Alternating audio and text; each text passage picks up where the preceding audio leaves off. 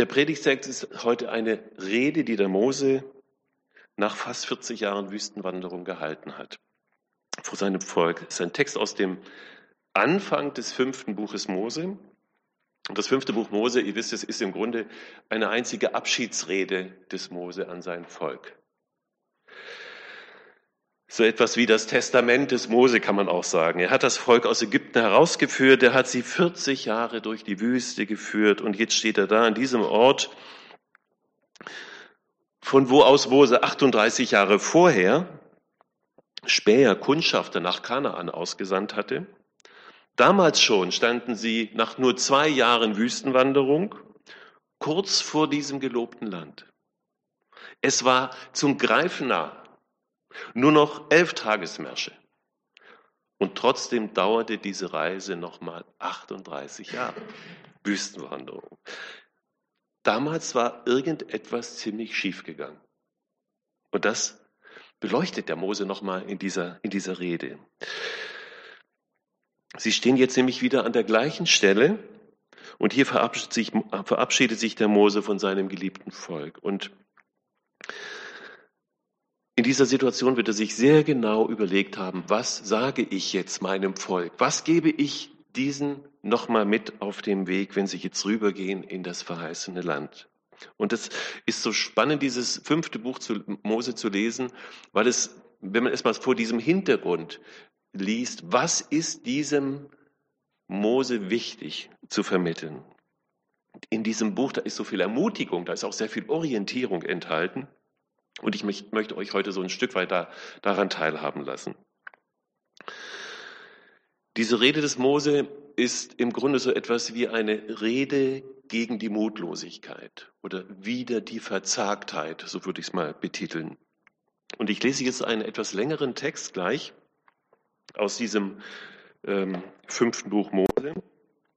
Ich muss einige Verse so ein bisschen überspringen, die jetzt für das Verständnis gar nicht so wichtig sind, ähm, sonst wird es wirklich zu lang. Aber ich lese jetzt aus diesem ersten Kapitel dieses fünften Mosebuches einfach mal vor. Dies sind die Worte, die Mose zu ganz Israel redete, jenseits des Jordans in der Wüste. Im Jordantal gegenüber Suf zwischen Paran und Tophel, Laban, Hazeroth und die Shahab. Elf Tagesreisen weit ist es vom Horeb bis Kadesh Barnea auf dem Weg zum Gebirge Seir.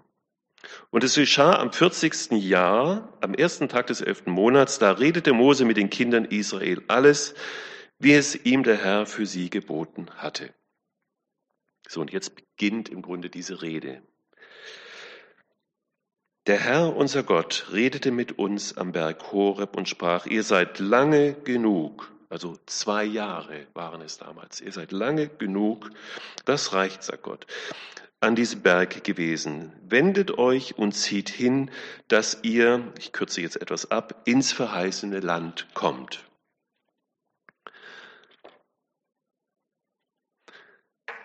Das vor euren Augen da liegt. Zieht hinein, nehmt das Land ein, von dem der Herr euren Vätern Abraham, Isaak und Jakob geschworen hat, dass er es ihnen und ihren Nachkommen geben wollte. Jetzt überspringe ich eine größere Passage. Da brachen wir auf vom Horeb und zogen durch die ganze Wüste, die groß und furchtbar ist, wie ihr gesehen habt, auf der Straße zum Gebirge der Amoriter, wie uns der Herr unser Gott geboten hatte, und kamen bis nach Kadesh Barnea. Also sie sind jetzt immer noch pünktlich. Da sprach ich zu euch, Ihr seid an das Gebirge der Amoriter gekommen, das uns der Herr, unser Gott, geben wird. Siehe, siehe her, der Herr dein Gott hat dir das Land gegeben. Zieh hinauf, nimm's ein, wie der Herr, der Gott deiner Väter zu dir gesagt hat. Fürchte dich nicht und lass dir nicht grauen. Da kamt ihr alle zu mir und spracht, Lasst uns Männer vor uns hersenden, die uns das Land erkunden und uns den Weg sagen, auf dem wir hineinziehen sollen und die Städte, zu denen wir kommen werden. Das gefiel mir gut. Und ich nahm von euch zwölf Männer, von jedem Stamm einen. Als diese weggingen und hinaufzogen auf das Gebirge und an den Traubenbach kamen, da erkundeten sie das Land und nahmen Früchte des Landes mit sich und brachten sie herab zu uns und gaben uns Bericht und sprachen, das Land ist gut. Das der Herr, unser Gott, uns gegeben hat. Aber ihr wolltet nicht hinaufziehen und wurdet ungehorsam dem Munde des Herrn eures Gottes und murrtet in euren Zelten und spracht, der Herr ist uns Gram, darum hat er uns aus Ägyptenland geführt, dass er uns in die Hände der Amoriter gebe, um uns zu vertilgen. Wo sollen wir hinziehen? Unsere Brüder haben unser Herz verzagt gemacht und gesagt, das Volk sei größer und höher gewachsen als wir. Die Städte seien groß und bis an den Himmel ummauert. Dazu haben wir dort Inakita, also Riesen, gesehen. Ich sprach aber zu euch, entsetzt euch nicht und fürchtet euch nicht vor ihnen. Der Herr, euer Gott, zieht vor euch hin und wird für euch streiten, wie er es mit euch getan hat in Ägypten vor euren Augen und in der Wüste. Da hast du gesehen, dass sich der Herr dein Gott getragen hat, wie ein Mann seinen Sohn trägt auf dem ganzen Weg, den ihr gewandert seid, bis ihr an diesen Ort kamt. Und trotzdem glaubtet ihr dem Herrn, eurem Gott, nicht, der auf dem Weg vor euch herging. Als aber der Herr euer Geschrei hörte, wurde er zornig und schwor und sprach, es soll keiner von diesem bösen Geschlecht das gute Land sehen, das ich ihren Vätern zu geben geschworen habe, außer Kaleb und außer Josua, der Sohn Nuns.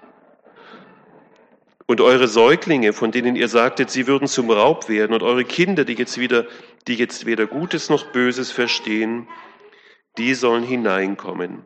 Ihnen will ich's geben, und sie sollen es besitzen. Ihr aber wendet euch und zieht wieder in die Wüste den Weg zum Schilfmeer.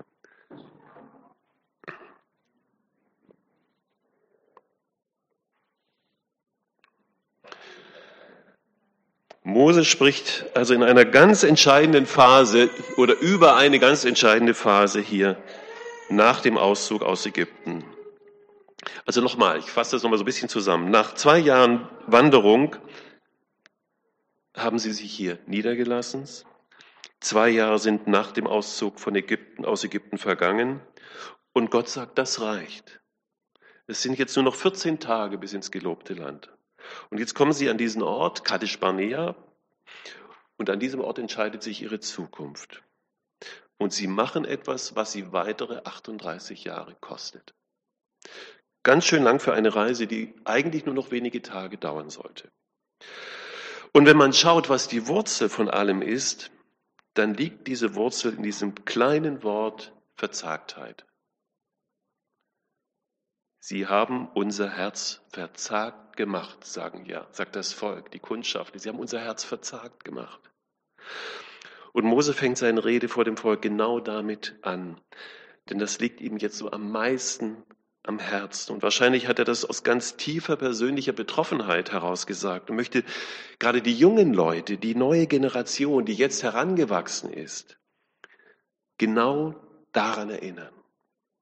Er ruft es nochmal ins Gedächtnis, weil dieses Ereignis bei Kadesh Barnea offensichtlich den größten Schaden angerichtet hatte. Und ich möchte das der Reihe nach und in guter Ordnung so erklären und auch so einen Querverweis geben, dass das Israel des Alten Testaments immer auch eine Blaupause oder eine Chiffre ist für Gemeinde Jesu im Neuen Testament. Wie kommt es überhaupt zu diesem Einbruch der Verzagtheit? Das Merkwürdige ist ja, die Verzagtheit kommt auf ein vorbereitetes Volk. Gott sagt, lange genug wart ihr am Horeb. In den zwei Jahren habe ich euch die Grundlektionen alle beigebracht. Ihr wisst, wie das Leben mit mir aussieht, wie das Leben mit mir gelingt. Ihr seid gut vorbereitet für die restliche kleine Wegstrecke. Also die Verzagtheit kommt auf ein Volk, das unter einer großartigen Verheißung steht, auf ein vorbereitetes Volk. Gott hat diesem Volk ein wunderbares Versprechen gegeben. Ich habe es euch versprochen von alters her. Es ist mein Geschenk an euch. Es liegt bereit. Ich habe es euch versprochen. Die Verzagtheit kommt auf ein Volk, das groß und stark ist.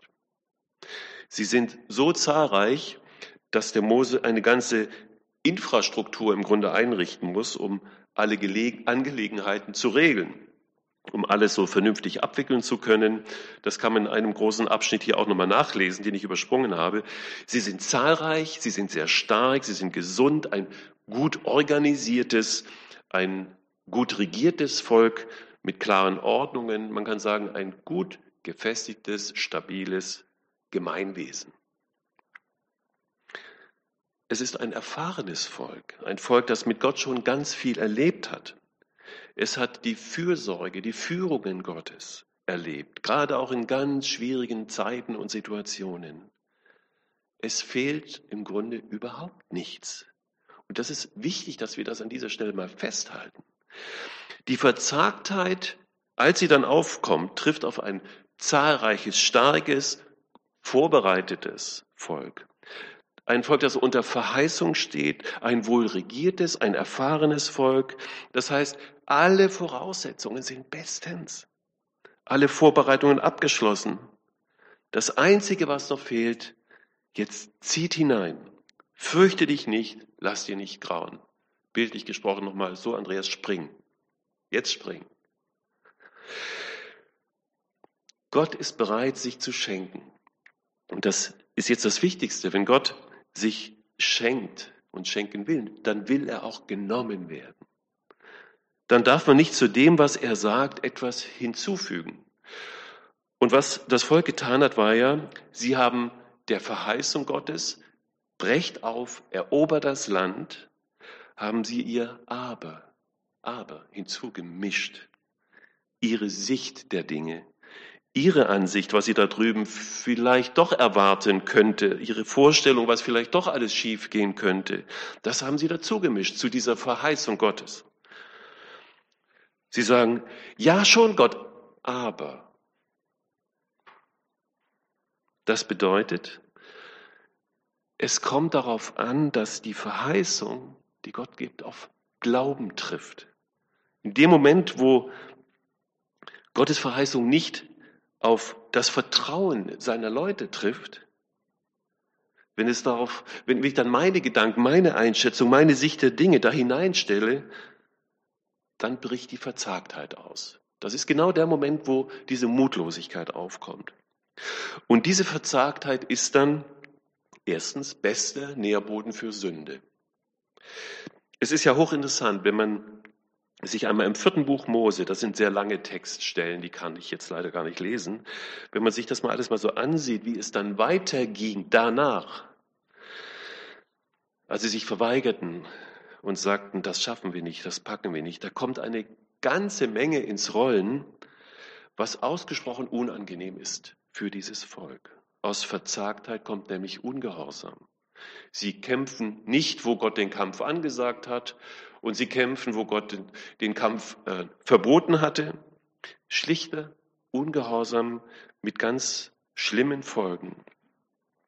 Dann kommt aus der Verzagtheit die, die üble Nachrede über Gott. Man redet, als wolle man, wolle man den Ruf Gottes ruinieren. Man sagt, wir haben es vorher gelesen, der Herr ist uns Gram wie hat es geheißen, und murrtet in euren Zelten und sprach, der Herr ist uns geram. Darum hat er uns aus Ägypten geführt, dass er uns in die Hände der Amoriter gebe, um uns zu vertilgen. Wo sollen wir hingehen? Was ist das nur für ein Gott? Hat uns aus Ägypten geführt. Jetzt lässt er uns hier in der Wüste umkommen, verrecken. Üble Nachrede kann man das bezeichnen. Und aus Verzagtheit kommt Vergesslichkeit. Man vergisst, was man schon alles mit Gott an wunderbaren Führungen und Wunder erlebt hat. Dass er hilft, dass er stärkt. All das wird ausgeblendet. Und so wächst aus Verzagtheit so eine Rebellion, so ein, Aufruhr gegen Gottes Führung. Und weil man keinen Feind von außen hat, wenden sich alle Kräfte und alle Energien nach innen. Und als Ergebnis von Verzagtheit gibt es seltsamerweise immer noch genügend Kräfte, um sich gegenseitig ja mächtig auf den Keks zu gehen. Es entstehen ja Bürgerkriege, äh, Bruderkriege, kann man sagen. Man kämpft gegeneinander im eigenen Volk. Wenn man sich das Volk Israel anschaut, nach diesem Schlüsselmoment Kadesh Barnea, ist es nur noch ein zerstrittener Haufen. Aufruhr im Volk, Die Ungehorsamen wenden sich gegen die, die noch glauben. Es regiert so der Zynismus der Frustrierten und alle vorhandene Energie, die sich eigentlich nach außen verbrauchen sollte, geht nach innen los. Also wir brauchen die Geschichte nur verfolgen in 4. Mose, Kapitel 13, 14. Es gibt Zank, es gibt Streit, es gibt Bitterkeit, es gibt Ausgrenzung, es gibt Arroganz. Alles Mögliche gibt es in diesem Volk, das nicht im Aufbruch ist, das nicht nach vorne orientiert ist. Und der Mose sagt es den jungen Leuten der nächsten Generation, die ja jetzt in dieses Land gehen wird. Leute, passt da auf. Verzagtheit ist so eine Herzenssünde der Kinder Gottes, wo wir Gott den Glauben verweigern und das Ergebnis ist so das unattraktivste, was es überhaupt gibt. Bildlich gesprochen, Gemeinde in der Wüste. Abgeklärt, gut organisiert, meckernd, frustriert, gefangen in einem ziellosen Wandern im Kreis. Das Ganze womöglich auch noch so theologisch untermauert, wo die, die Gott nur noch etwas zutrauen, nur noch Hohn ernten. Gemeinde, die dominiert wird von Menschen, die genau wissen, warum was nicht geht. Das kann alles passieren, ihr Lieben. Und eins können wir aus unserem Bibeltext auch erkennen. Verzagtheit ist ansteckend. Zehn Leute, zehn Bedenkenträger in diesem riesengroßen Volk, sie verführen das ganze Volk. Und jetzt stellt euch mal vor, ihr wärt jetzt da Kundschafter gewesen. Ihr wärt in dieses Land der Riesen und der äh, Festungen ge gekommen und hättet jetzt berichtet diesem Volk. Also ich weiß nicht, was ich da für eine Empfehlung ausgesprochen hätte.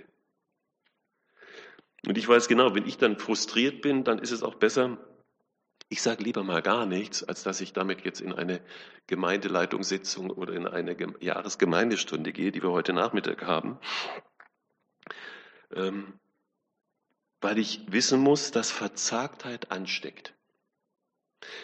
Ich muss wissen, ich kann ein ganzes Mitarbeiterteam, das voller Motivation und voller Zuversicht steckt, das voll im Glauben steht, das gut vorankommt, das kann ich von jetzt auf nachher lahmlegen, weil Verzagtheit ansteckend ist, mit irgendeinem dummen Spruch, mit einer Frustration, die ich von mir gebe. Verzagtheit kostet einen sehr hohen Preis. Das sehen wir am Volk Israel. Es kostet das Land, bringt den Tod in der Wüste. Das, was Gott ihnen verheißen hat, werden sie nie erleben, nie schmecken. Wenn Gott den Aufbruch anordnet, dann sagen wir bitte nicht, das können wir nicht. Das trauen wir uns nicht zu. Das Ergebnis wäre im Kreis gehen, in der Wüste hocken bleiben, 38 Jahre um den gleichen Kaktuskurven. Ja, das Ergebnis sehen wir in Israel, in Kadesh Barnea, ein murrender, wirklich ein meckernder Haufen. Ihr Lieben, wir sind als Jünger Jesu und wir sind als Gemeinde Jesu nicht berufen für die Wüste. Ja, die Wüste hat ihre Zeit. Ja, manchmal hat sie auch eine Funktion. Zu ganz bestimmten Zeit im Leben hat Wüste eine Funktion. Habe ich auch schon erlebt. Aber die Wüste ist nur eine Durchgangsstation. Die Wüste ist nicht dauerhafter Aufenthaltsort. Manchmal ein Platz, wo man vorbereitet und auch erzogen wird für den Weg ins verheißene Land. Und das Land Kanaan, das erreicht werden soll, das ist nicht der Himmel. Manchmal wird dieses Bild ja so gebraucht, und das ist ja irgendwie so ein Missverständnis zu glauben, diese Welt, das ist Wüstenland, das ist Wüstenexistenz, und unser Leben hier auf Erden, ja, das ist eben Wüste. Das Ziel ist Kanaan und Kanaan ist der Himmel. Nein, Kanaan ist in der Bibel immer auch ein ein Begriff, ein Inbegriff für fruchtbares Leben, für siegreiches Leben, für kämpferisches, für, für gelingendes Leben im Hier und Jetzt. Das ist Kanaan. Das Leben, das Gott für dich und mich jetzt schon vorsieht, das ist ein fruchtbares, blühendes Land mit Milch und Honig, mit guten Früchten, auch mit Kampf, auch mit Feind, aber eben auch mit viel Ehr, schon im Hier und Jetzt. Und noch etwas anderes ist interessant. Nach 38 Jahren, wo sie dann diese vielen Runden in der Wüste nochmal gedreht haben, hat Gott nichts anderes zu sagen als vorher.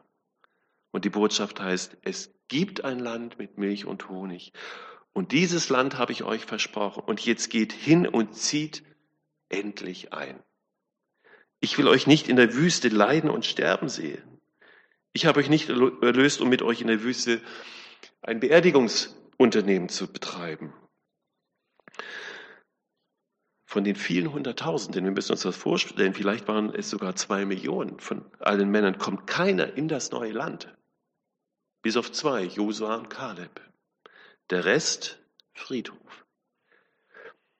So soll Gemeinde nicht sein. Wüste, trocken, staubig, sandig. Natürlich stellt sich für uns immer die praktische Frage, woran erkenne ich, dass Aufbruch auch in einer Gemeinde angesagt ist? Wo Gott mich dabei haben will, wo Gott uns dabei haben will. Wo liegt vor, vor uns als Gemeinde Hohenacker, als Gemeinde Backnang neues Land, zu dem ich aufbrechen soll?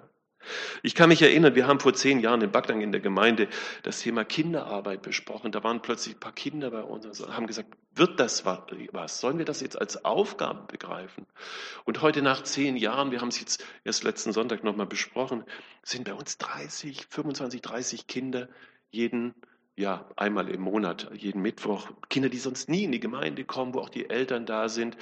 Ja, da ist etwas gewesen, wo wir unsicher waren. Ist es das? Ist das auf, ist da Aufbruch angesagt? Ja, es war Aufbruch angesagt. Und heute haben wir eine neue Situation, wo wir in Backnang ein großes diakonisch-soziales, missionarisch, missionarisches Projekt vor Augen haben, wo alle christlichen Gemeinden sich beteiligen sollten und wir auch nicht wissen, ist es das? Ist das, wo wir aufbrechen sollen?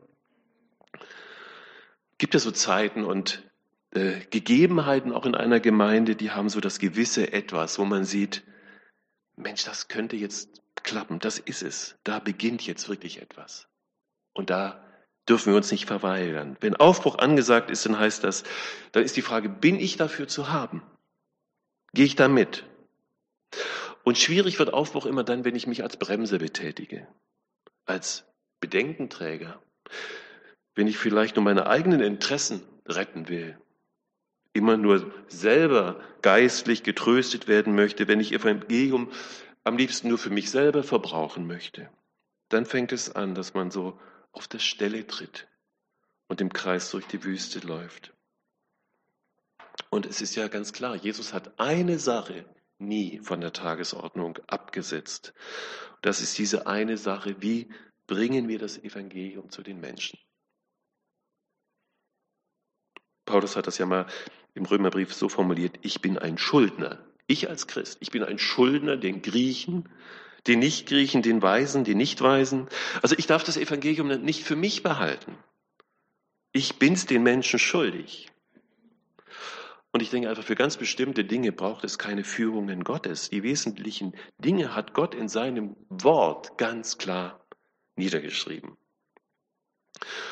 Und wenn uns so die Verzagtheit mal packen möchte, wenn es Rückschläge gibt und wir sagen möchten, bei uns geht sowas nicht, wir packen das nicht, da sind so große Riesen und die sind so groß und dann dürfen wir uns daran erinnern, immer wieder erinnern, Gott ist auch heute noch, noch fähig, Gott zu sein.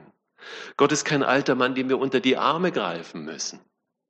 Nein, Gott sagt, ich bin da und ich habe euch dieses Land versprochen und ich will mit euch dieses Land erobern. Ich will, wie sagt, heißt es in unserem Text, von euch die Schande Ägyptens abwälzen. Und die Schande Ägyptens ist erst abgewälzt, wenn ihr im verheißenen Land die Früchte esst. Und diese Geschichte hier im fünften Mosebuch ist keine Geschichte, die jetzt da endet, wo sie ins verheißene Land gehen, sondern ist eine, die weitergeht. Mose sagt ja in dieser Abschiedsrede, in diesem fünften Buch, zu seinem Volk noch etwas sehr Interessantes, was man schnell überliest. Deswegen möchte ich euch diesen Vers noch als letztes mitgeben. Denn ich habe ja vorher gesagt, dieses Geschehen im Israel, Israel und der Bund Gottes mit Israel ist immer auch eine Blaupause, ist immer auch ein Bild für Gemeinde Jesu im Neuen Testament. In Vers 9, in Kapitel 29, Vers Wo habe ich es? 13. Da lesen wir, da sagt der Mose, denn ich schließe diesen Bund und diesen Eid nicht mit euch allein, sondern mit euch, die ihr heute hier seid und mit uns steht vor dem Herrn, unserem Gott, wie auch mit denen, die heute nicht mit uns sind. Ich schließe diesen Bund auch mit denen, die heute nicht mit uns sind. Wir merken, da sagt Mose etwas prophetisch etwas Prophetisches. Mose hat prophetisch vor Augen, dass eines Tages der Messias kommen würde, um diesen Bund auszuweiten. Der Messias, der später zu seinen Jüngern sagen wird, dieser Kelch ist der neue Bund in meinem Blut. Also es geht um mehr als den Bund ähm, am Sinai. Es geht um den neuen Bund, den Jesus gestiftet hat. Es geht um verheißenes Land, ja, aber um noch etwas Größeres. Und Jesus spricht vom Reich Gottes, das jetzt schon angebrochen ist. Und dieser große Gott hat seit Pfingsten in jedem, der sich zu ihm bekennt, Wohnung genommen und hat seit Pfingsten uns alles gegeben durch seinen Heiligen Geist. Seine Kraft ist in uns. Der Herr wird für euch streiten und ihr werdet stille sein. Das gilt bis heute.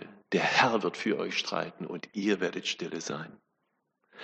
Gott hat nie erwartet, dass wir uns für ihn reinhängen, sondern hat immer nur erwartet, dass er durch dich und mich seinen Dienst an der Welt tun kann. Deshalb stellen wir getrost dieses Klagelied ab, das so gerne dann auch einen überfällt. Das kann ich nicht, das sind so riesige Probleme. Nein, Jesus sagt, Schaut auf mich und was meine Möglichkeiten sind. Greift doch einfach darauf zurück. Ich bin da, das reicht völlig aus. Denn damit ist alle Kraft gegeben. Und die einzige Frage ist, bin ich verfügbar für ihn? Diese Entscheidung muss fallen, das ist klar. Aber wenn das geklärt ist, dann bringt uns Gott in das verheißene Land. Amen.